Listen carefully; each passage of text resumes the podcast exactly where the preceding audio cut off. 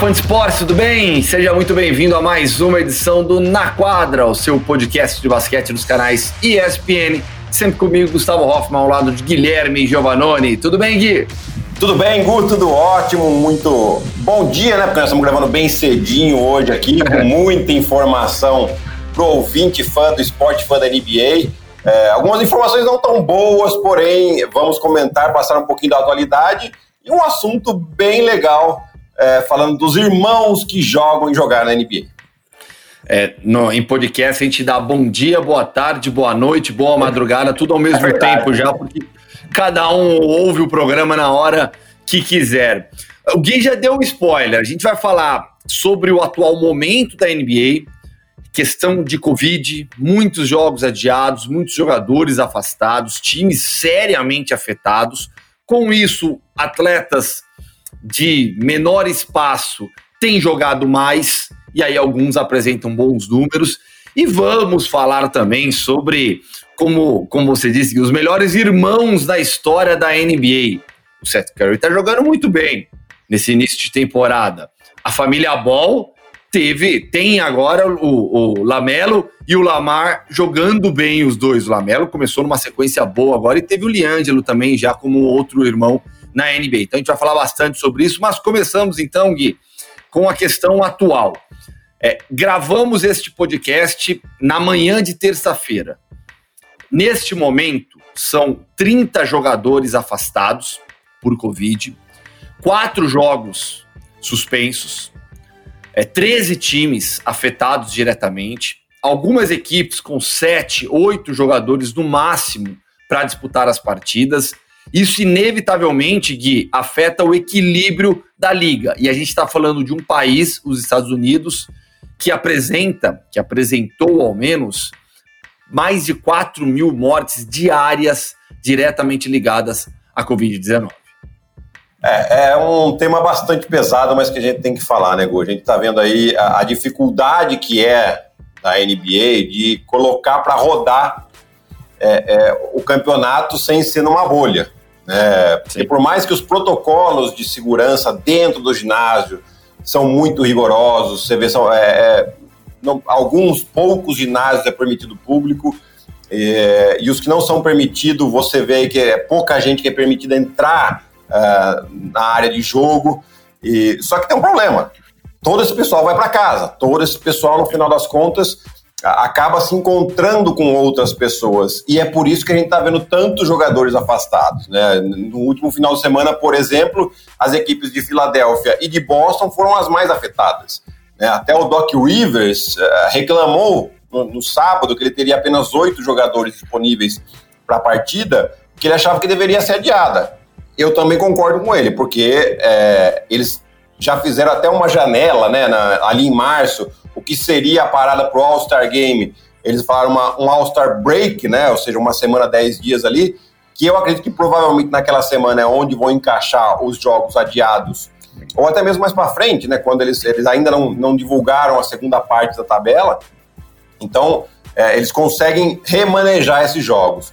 E o Doc Rivers, com, com razão, reclamou. Por que não adiar o, jogador, o jogo do, da equipe dele se ele tinha 7, 8 jogadores fora? Como aconteceu com o Boston. Eles determinaram o mínimo de jogadores para, se a equipe tiver disponível, para poder jogar. Né? Mas aí a gente vê coisas bizarras, até no jogo dessa última segunda-feira do Philadelphia, onde estavam em quadra ao mesmo tempo Joel Embiid e Dwight Howard. Hoje, no, no basquete de hoje, é inimaginável a gente é. ver dois grandes jogando junto. E teve até um lance que eu coloquei no meu Twitter, um fazendo um mão a mão com o outro, assim, uma jogada que você não imagina, né? É, então, assim, pode ser que a gente veja mais jogos sendo adiados aí, mas o, o importante é que, assim, eles estão pensando, o protocolo é na, na, segurança e na saúde de todos, né? Pode ser que aí a temporada fique um, um momento de tensão, porque a, os Estados Unidos já começou a vacinação, mas até que um percentual da população esteja vacinado e, e que esses problemas uh, diminuam, vai um tempinho ainda. Você acha que há o risco de suspensão da temporada? Paralisação, ao menos? O risco tem. O risco tem. É, a NBA não está trabalhando com isso por enquanto. Eu acho que eles vão tentar fazer os jogos possíveis da maneira que vai. É, até mesmo por isso, eu acredito que eles ainda não divulgaram a segunda, a, a segunda parte da temporada, a tabela da segunda parte da temporada, para eles poderem ajustar os jogos que ter, terão de ser adiados, né? É, e eu acredito que eles não vão parar, né? Ainda mais com essa história da vacinação indo avante. Mas é claro, se chegar num, num momento em que eles, eles têm 100 jogadores afastados por causa de ou contato com alguém que teve Covid ou algum caso positivo de Covid, eles vão ter que, pelo menos, fazer uma pausa de pelo menos aí duas semanas até que os jogadores se recuperem, enfim, possam estar aptos a entrar em quadra de novo. É, vamos ver também qual, qual, vai ser o impacto é, da mudança de governo nos Estados Unidos, né? Porque isso pode afetar diretamente é, a realização de eventos esportivos também, a saída de um governo negacionista e a chegada de um governo que é, está ao lado da ciência. Isso pode também gerar alguma situação governamental de orientação, de diretriz, para olha, vamos dar um tempo, vamos parar. Realmente é uma situação que ninguém sabe o que vai acontecer daqui um mês, dois meses. Tomara que melhore, tomara que realmente tudo, tudo, tudo fique melhor nessas próximas semanas. Com isso também, Gui, diga. É, só só para completar, é, eu não tenho dúvidas que os dirigentes, os principais dirigentes das ligas americanas, não vou falar só da NBA, não, porque a NFL está num, num, momento super importante, que está nos playoffs, né? É, mas o, os comissários, muito provavelmente, eles têm contato direto com, é. com o governo, exatamente para entender essa situação, é, qual que é o planejamento, principalmente na questão da vacinação, se eles, quando eles é, podem começar a ver uma melhora nesse cenário de, de, de número de casos. Porque, é lógico, além da, da, continuidade do campeonato, eles, eles já estão pensando na, na possibilidade da volta do público. Né? É claro Sim. que se lá para maio, abril, é, já tiver uma boa parte da população vacinada, eles tendem a colocar o mais público de volta. Né? A gente já viu aí que a, que a liga de beisebol vai acontecer normalmente, ainda não, ainda não anunciaram o público, mas o número de jogos vai ser o número normal que, que a gente está acostumado. É, então, tem, tem muita informação que a gente não sabe, né? Que os caras estão conversando entre eles, mas uh, os, os riscos, sim, existe de, de uma eventual pausa aí na, na NBA para, no caso, esses números aumentem muito. É, o, na NFL, Gui, o próximo jogo do Buffalo Bills, vencemos na estreia nos playoffs pela primeira vez depois de desde 1995, vitória do Buffalo Bills sobre o Indianapolis Colts no Wild Card. E na próxima, na próxima fase dos playoffs, Buffalo recebe o Baltimore Ravens. E o estado de Nova York autorizou o público. Serão cerca de 6.500 torcedores do Buffalo Bills no estádio para acompanhar o, a segunda rodada dos playoffs da NFL. Então é, é uma situação realmente. A gente está falando aqui de uma possível até paralisação da liga, de 30 casos, mas na NFL vai ter público na arquibancada. Claro que depende muito de cidade para cidade, mas eu acho que é, é, é, esperar, é esperar, não tem jeito, né? Não, não, adianta ficar querendo descobrir o futuro, porque a gente percebe a cada mês que as coisas mudam muito rapidamente. Exatamente, né? E, e coragem do pessoal de Buffalo ir pro estádio, né? Porque o frio que deve fazer. Lá é tudo louco. Você lá. tem, você tem os casos de Covid e o frio. Você tem que muito querer ver um jogo de futebol no estádio, hein? Lá, lá é um mais louco que o outro torcedor do Buffalo Bills. Gui, com, com tudo isso que está acontecendo, o que acaba também sendo natural é que jogadores que teriam é, pouco espaço na temporada jogam mais. Isso tem afetado diretamente o desempenho de um jogador brasileiro, Raulzinho Raulzinho está jogando muito bem e ganhando muitos minutos. Assim, ele a, aproveita, né, muitas vezes, principalmente é, do descanso que o uh, Russell Westbrook ganha. Né, e tem aproveitado muito bem. Nos jogos, é, o Raulzinho está com uma média aí de 8,9 pontos por jogo, 1,6 assistência e um roubo de bola. Isso em pouco mais de 16, 17 minutos. Quando o Westbrook não joga e ele vira o titular, Aí sim esses números melhoram muito. Né? Ele vai para quase 25 minutos por jogo, com 13,3 pontos de média, 3,3 assistências e o número de roubos de bola, 2,3. Seria um dos líderes aí da liga é. Se ele tivesse é, essa média, né? É, e ele sim tem aproveitado muito bem, aproveitamento de 50% dos arremessos de quadra. É, já ganhou elogios do técnico Scott Brooks, tá com a com acento meio quente aí, né? Como estão falando os americanos, né? Começou muito mal a equipe do Washington, mas o Raulzinho tem indo bem. Ele falou que o Raulzinho é um jogador que é muito sério, é, profissional extremo, sempre trabalha muito duro, e é o tipo de jogador que os técnicos gostam de ter no time, né? E que ele provavelmente deve ficar ainda muitos anos na liga. Então é isso que a gente quer ver. O Raulzinho muito bem aí, a gente torce por ele. É, eu, particularmente, que, que o tive como companheiro de seleção. É sei da seriedade dele, sei da, da capacidade, e, e, a gente está vendo aí nada mais do que o resultado do trabalho dele dentro de quadro. É, eu queria, queria abordar esse, esse seu aspecto, esse, essa parte da sua vida. Né? Você conviveu com o Raulzinho por muito tempo em seleção brasileira. É, jogou com ele dia a dia, treino. É, é, é, isso mesmo, né? O que a gente vê em quadra é o dia a dia do Raulzinho, né? É o dia a dia. É, quantas vezes ele, né, a gente tinha treino com a seleção e, e, e, assim, os treinos com o Rubem sempre foram muito pesados, né, e a gente ficava bastante esgotado e nem por isso ele deixava de, de, de chegar antes, de fazer o trabalho dele, ele sabia que ele era o mais novo. É, no Mundial de 2010, por exemplo, ele tinha apenas 19 anos, né, e ele tinha sido convidado para treinar. Né? E ele foi treinando bem, treinando bem. A gente teve alguns problemas de, de, de lesão também, pouca gente treinando, e, e o Rubem gostou. Falou, é, é, é, disso que eu preciso, de cara assim que eu preciso.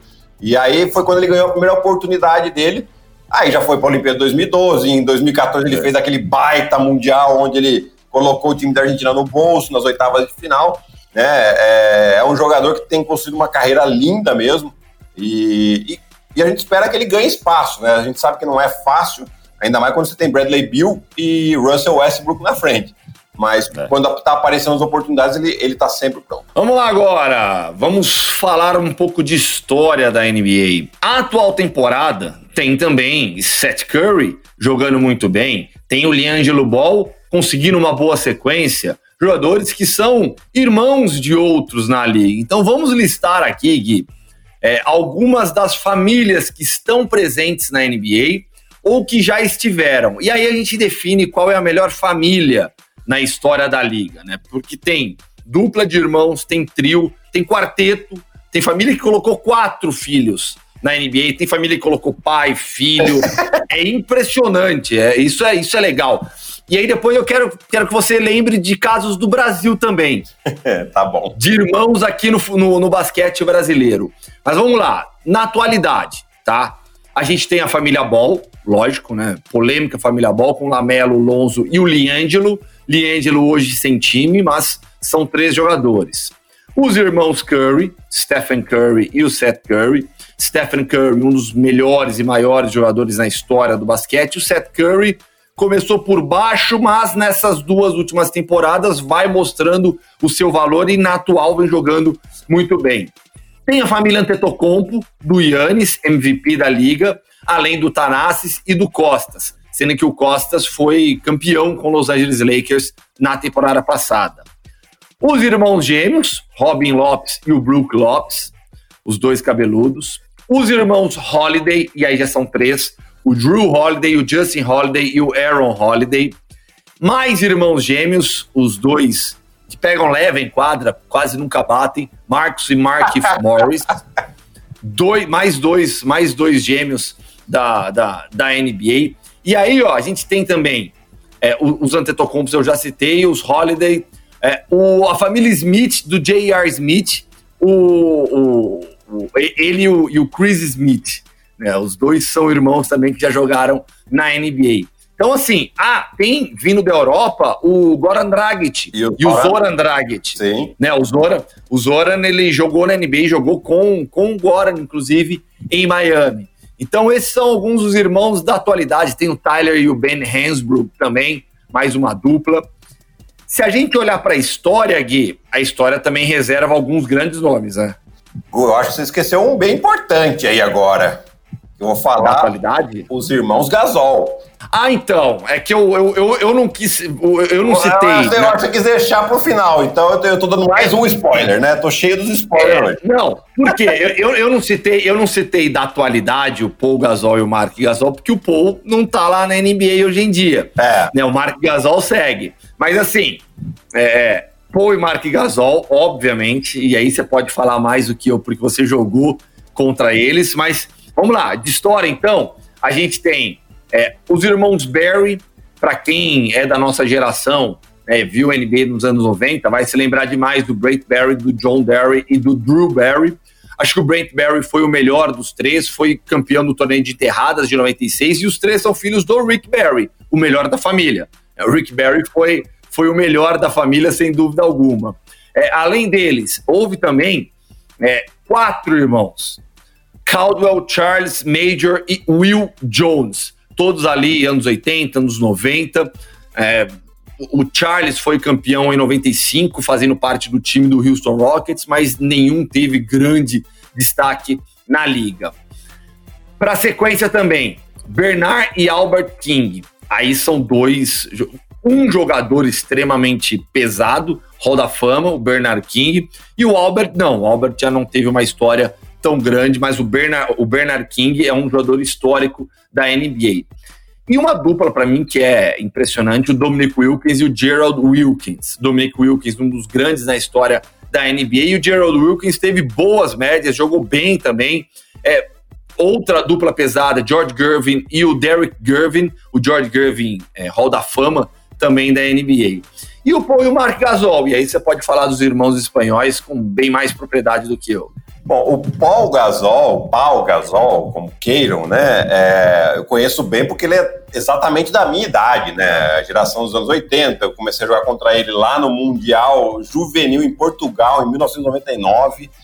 É, e ele vem fazendo. Depois eu fui para Espanha também, jogava já no Barcelona, e aí ele veio fazendo uma carreira fantástica, né? E aí você tinha, né, o irmão dele que era um pouco mais cheinho, uh, tinha, tinha um apelido carinhoso de Mark Donalds, né? Da, da Espanha se falava muito disso. Só que o, o Mark teve um momento que ele teve uma, ele despontou na Espanha, né? Ele também tinha contrato com o Barcelona, ele acabou indo para Girona, né? Uma equipe menor ali no, no, no uh, no estado, né, na província, ai meu Deus, esqueci, da Catalunha. Da Catalunha. Da Catalunha, né? Catalônia, Catalunha, enfim. É, e ele aí despontou e foi quando ele foi para a NBA. Né? Sim. E aí os caras começaram a ter grande destaque, o Paul Gasol já era uma, uma estrela da NBA, e aí a gente ia jogar contra a seleção contra eles, pensava, a seleção era um timaço, né? Mas lógico, o Paul Gasol era, era, era a principal referência. É. Falava, vamos fechar aqui, todos os times pensavam nisso, vamos bem fechadinho, tirar a bola do Paul Gasol e tal. E, e aí, quando ele né, começa a mais ou menos pegar, que era muito difícil pegar esse jogo dele, ele começa a arremessar de fora. Sim. então, assim, a evolução dos dois, e a gente tem aqui, é, a gente tá falando de, de, de, uma dupla que foram cinco vezes All-Star. É, All -Star. Uh, o Paul foi Rook of the Year, o Mark foi Defensive Player of the Year, o Paulo Gasol foi duas vezes campeão da NBA, o Mar Gasol foi uma vez campeão da NBA. Só na NBA, já para mim, já coloca ele entre os melhores irmãos da NBA, de toda a história, né? Mas a gente não tá nem contando o que eles fizeram fora da NBA, né? É. Medalhas olímpicas, campeões mundiais, é, campeões europeus, enfim, um, realmente um currículo espetacular. Mostra o tamanho desses dois mesmo. Eu acho que eles, uh, os dois, devem entrar no Hall da Fama também, né? Pela carreira que fizeram, não só pela NBA, talvez só pela NBA o pessoal ainda tivesse alguma dúvida, mas na hora que você olha fora ali e aí você agrega, não tem como você deixar esses dois caras fora do Hall da Fama, sinceramente. Então, assim, são jogadores extremamente técnicos, físicos e, e sabem da importância dele para suas equipes. E em cada momento da carreira, isso que é mais legal. Eles foram evoluindo, é, isso mostra a inteligência de jogo dos dois e a grandeza que eles têm, não só para o basquete espanhol, mas para o basquete mundial. Sabe que apenas é, uma família tem dois irmãos no Hall da Fama do basquete e que a gente não citou ainda, é, de uma era bem diferente do basquete, Al e Dick Maguire. O Dick Maguire foi um jogador bem melhor do que o Al na NBA, só que o Al se tornou um grande técnico de basquete universitário e por conta do seu trabalho em Marquette, ele é Hall da Fama. Então, a única família com dois irmãos na, na, na no Hall da Fama da NBA, no Hall da Fama do basquete, é, é, o, é a família Maguire All e o Dick Maguire. Mas assim, eu acho que eu fecho com você. Assim, Paul e Mark Gasol são formam a melhor dupla de irmãos na história. Mas é engraçado, assim, eu não, não acho que é, seja dupla com o melhor da família. Né? Assim, o que, que, eu quero dizer? O Stephen Curry é melhor. Sim. É, Dominic Wilkins também, mas é, o irmão não colaborou como o Mark Gasol colaborou com o Paul Gasol, né? Muito, muito. E, e é legal a gente falar é, do, do, dos irmãos Wilkins também, né? Sim. Porque eles foram. O Dominic Wilkins foi cestinha da NBA em uma temporada e médias espetaculares. E, e, o Gerald Wilkins teve ótimas médias também, temporada com 17, com 16 pontos. E gozado, os dois tiveram a mesma lesão, né? Tendão de Aquiles. É. O Dominico Wilkins ainda voltou em alto nível, o Gerald Wilkins não conseguiu voltar, foi a partir daí que ele começou a ter médias abaixo de 10 pontos e teve mais só mais três anos de carreira após a lesão. Estamos falando de anos 80, anos 90, quando era a, a, a medicina ainda não estava tão avançada como é hoje. Né? A gente está vendo aí o, o, Kevin Durant voltar de uma lesão de tendão de Aquiles. Sim. Parece que não aconteceu nada com ele, né? É, o cara ficou um ano e meio parado. É, mas enfim, são é, uma dupla espetacular. E o Stephen Curry com o Seth Curry, do jeito que o Seth Curry está começando a jogar, é, acho difícil ele ser um All-Star, mas ele está jogando realmente muito bem. No Philadelphia ele encaixou. Está sendo fundamental assim, para esse ataque do Philadelphia nesse início de temporada funcionar bem, com o Joel Embiid e o Ben Simmons que vão lá para dentro e acaba sobrando muito espaço para os arremessos. Ele tem um aproveitamento excelente de três pontos. Não sei se vai ser suficiente para colocar eles no topo dessa lista, mas o, o, o Steph Curry é realmente é, talvez o melhor de todos aí até agora que a gente tá, tá falando. Né?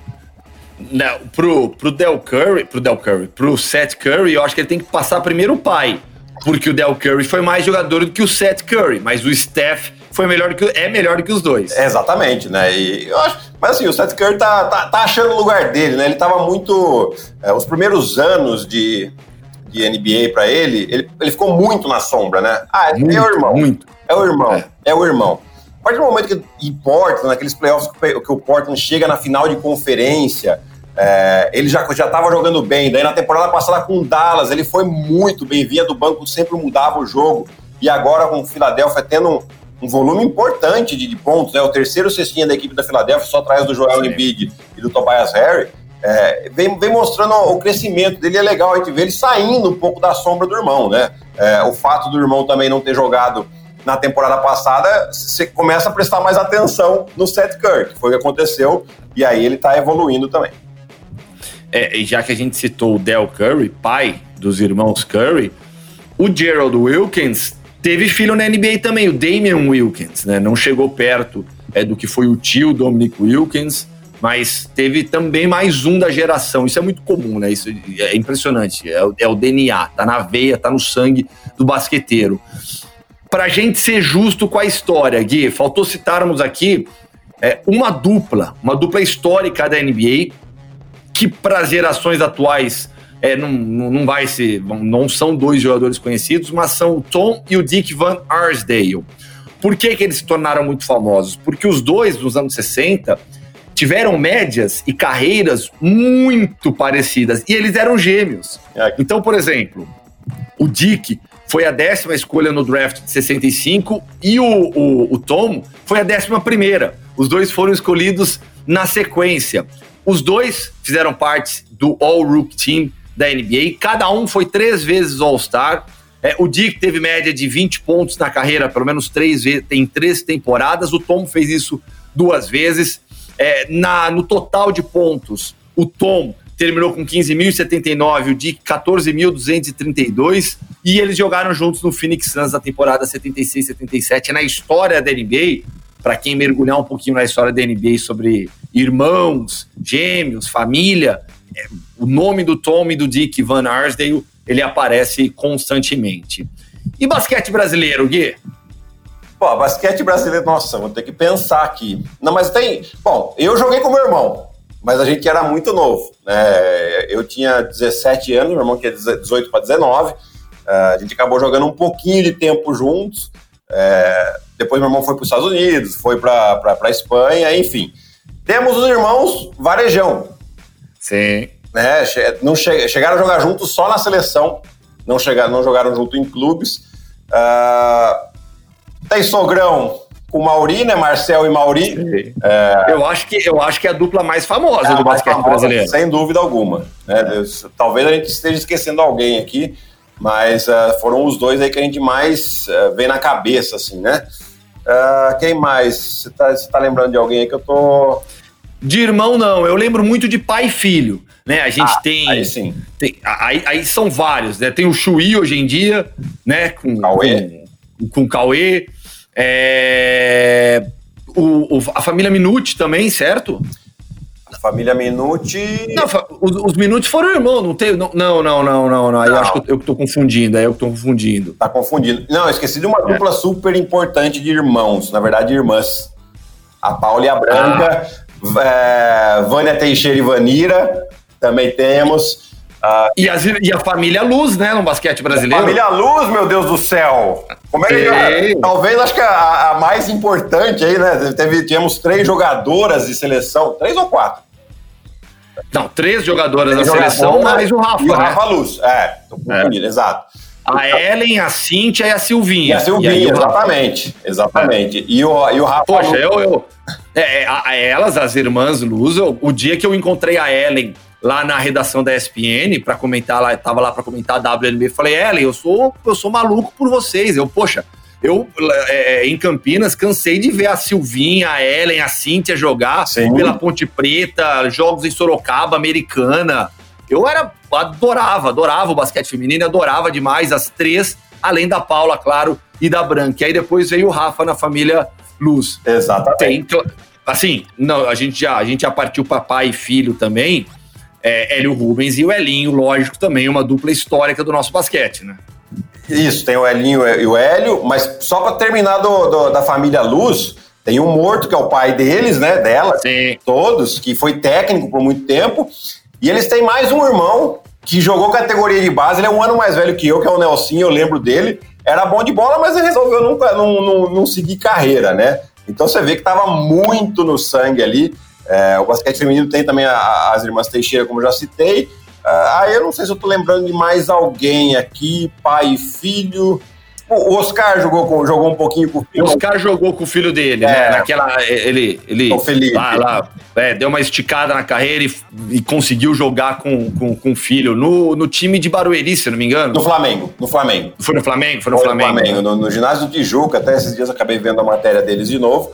É, então você vê aí muitos, muitos casos, né? E tem o caso aí do Lebron que, que diz que quer jogar com o filho, né? É, então, pra, acho, que, acho, que, acho que é, é uma boa história para a gente fechar o podcast, já estamos batendo aqui em quase 30 minutos. É, o, o LeBron, ele realmente quer jogar com o filho dele. E pelo histórico dele, pela forma como ele se cuida, pelo que, pela forma atual dele, eu acho que é algo bastante possível. É bastante possível, sim, né? Você vê. É, é eu tenho o LeBron no meu fantasy, que aliás nós estamos jogando um contra o outro. Opa, semana de clássico, semana hein? Semana de clássico na quadra.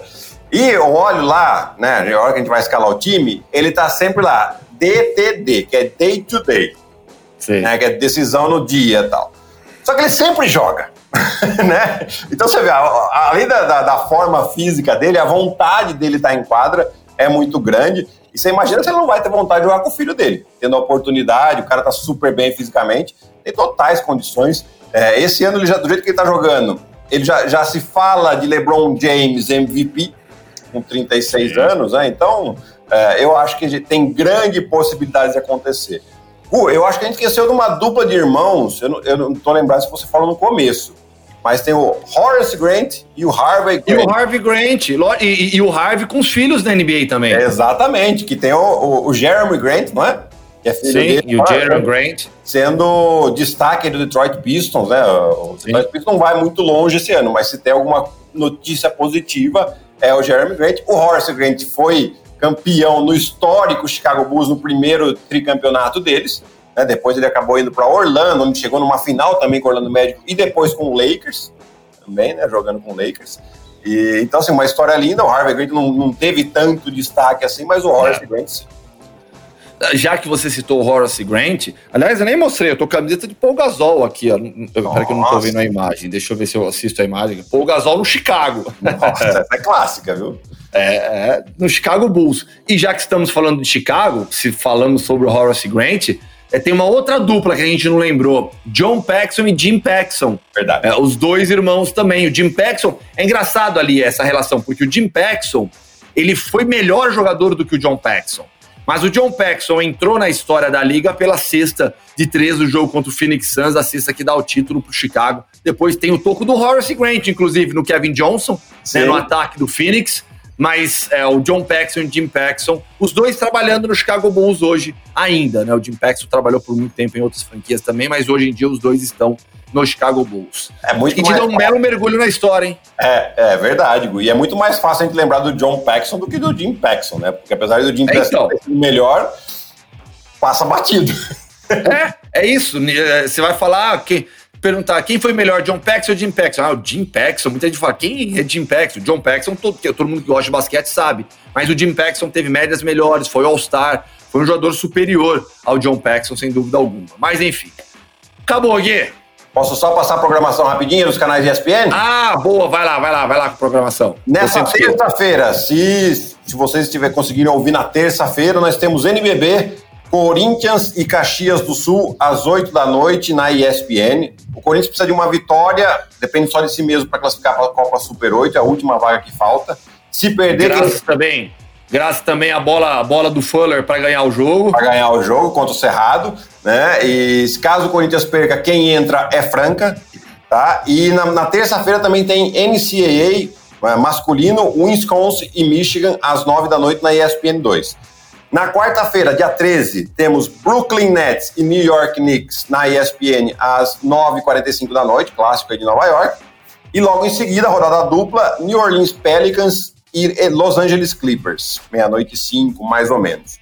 E na sexta-feira também outra rodada dupla. Ah, desculpe, na sexta-feira antes, nós temos às 7 horas da noite na ESPN a primeira partida da Copa Super 8 do NBB. Ainda não está definido qual jogo vai ser.